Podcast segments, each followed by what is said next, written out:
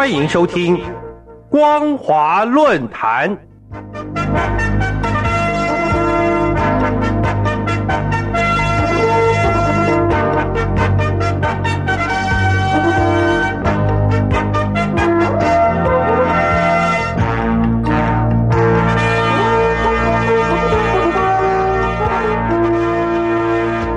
各位听众朋友，大家好，欢迎收听本节的光华论坛，我是艾格。今天要跟大家讨论的主题是无底洞的天价维稳，真的有必要吗？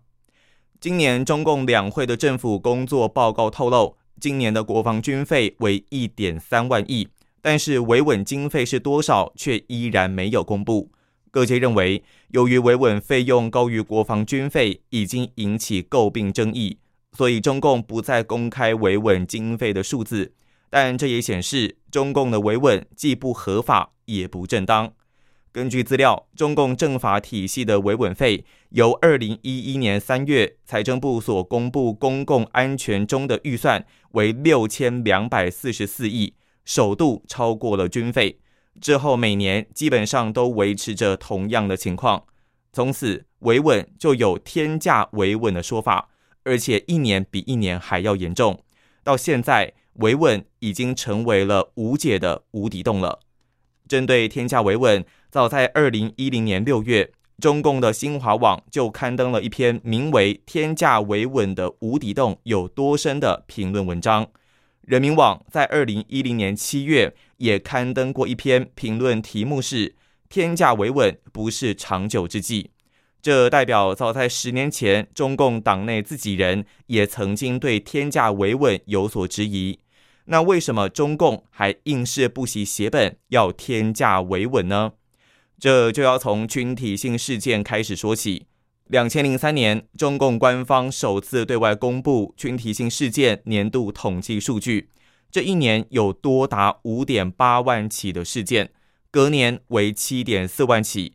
在隔一年的两千零五年为八点七万多起，到两千零七年已经超过了十万起之多。在这之后，中共以群体性事件涉及敏感，不再公布具体的数字。然而，根据知情人士透露，群体性事件很可能在二零一零年就高达二十万起，到现在还是居高不下。正因为群体性事件暴增。中共当然必须以维稳为名，强力的镇压，所以维稳费也就没有最高，只有更高。事实上，群体性事件是遭受迫害的民众不得已的手段。遗憾的是，中共从来就不检讨缺失，反而把这些民众当成维稳的对象。在中共的黑名单上，目前所谓的被维稳对象大致分为三类：第一类是土地被强拆的民众。地方政府为了土地财政，不惜以暴力抢夺民众土地，导致这些民众一直占每年群体性事件的多数。第二类是网络金融暴雷之后的金融难民，从二零一六年起，由政府站台背书发起的网络金融暴雷后，数以万计的金融难民已经成为维稳的重点对象。第三类是有毒疫苗受害的家庭。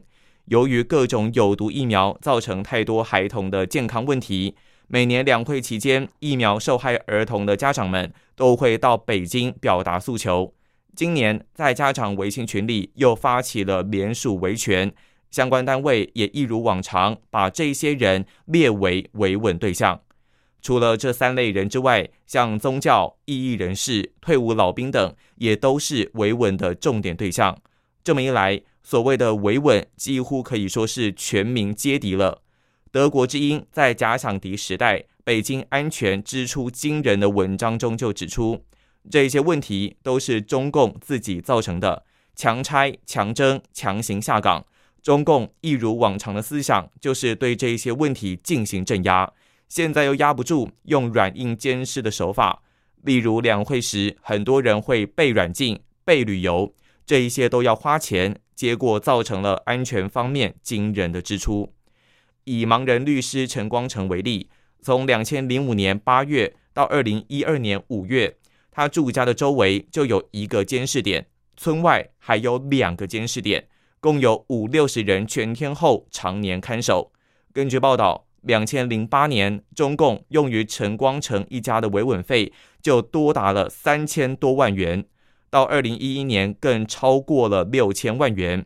按照这样子计算，单单那几年，为了对付陈光诚一人，维稳费就超过了两亿元。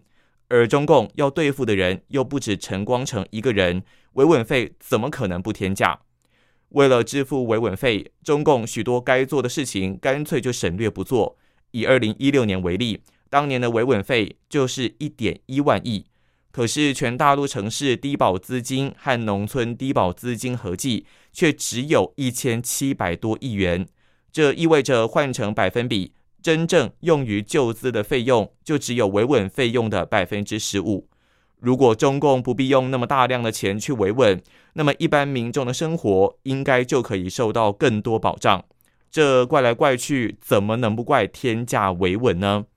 各位听众朋友，在今年中共两会政府工作报告上，中共总理李克强用了六十四个的“稳”字，这说明了即使耗费了天价来维稳。大陆却越来越不稳，这其中的道理很简单：中共如果不从制度上做彻底的改革，依然坚持一党专政，要放任官员干部为所欲为的话，那是永远都没有办法让社会稳定下来的。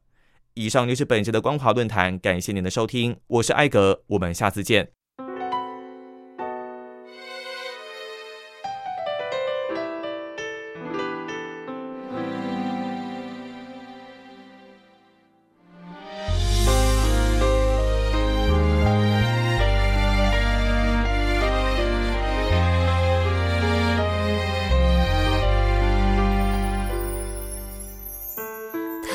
轻狂留在某一节车厢，地下铁里的风，比回忆还重。整座城市一直等着我，有一段感情还在漂泊。对他唯一遗憾是分手那天，我奔腾的眼泪都停不下来。若那一刻重来，我不哭，让他知道我可以很好。我爱他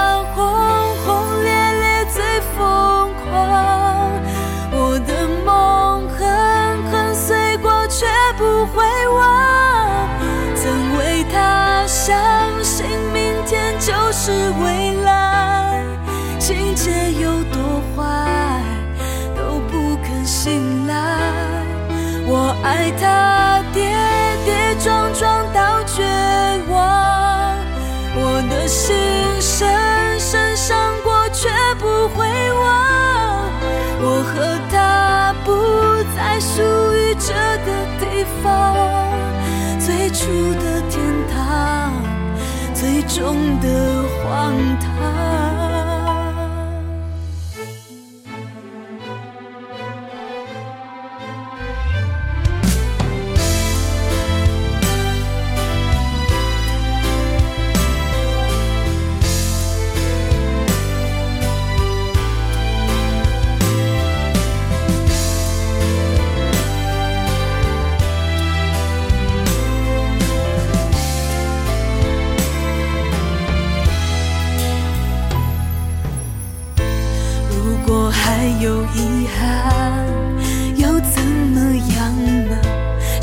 了痛了懂了。就能好了吗？曾经依靠彼此的肩膀。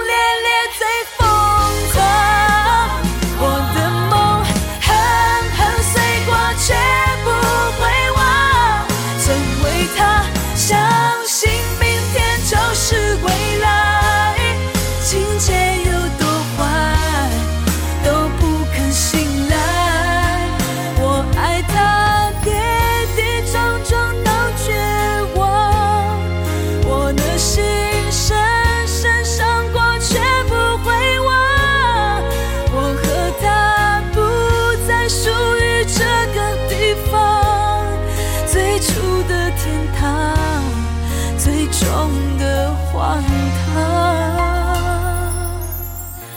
如果还有遗憾，是分手那天，我奔腾的眼泪都停不下来。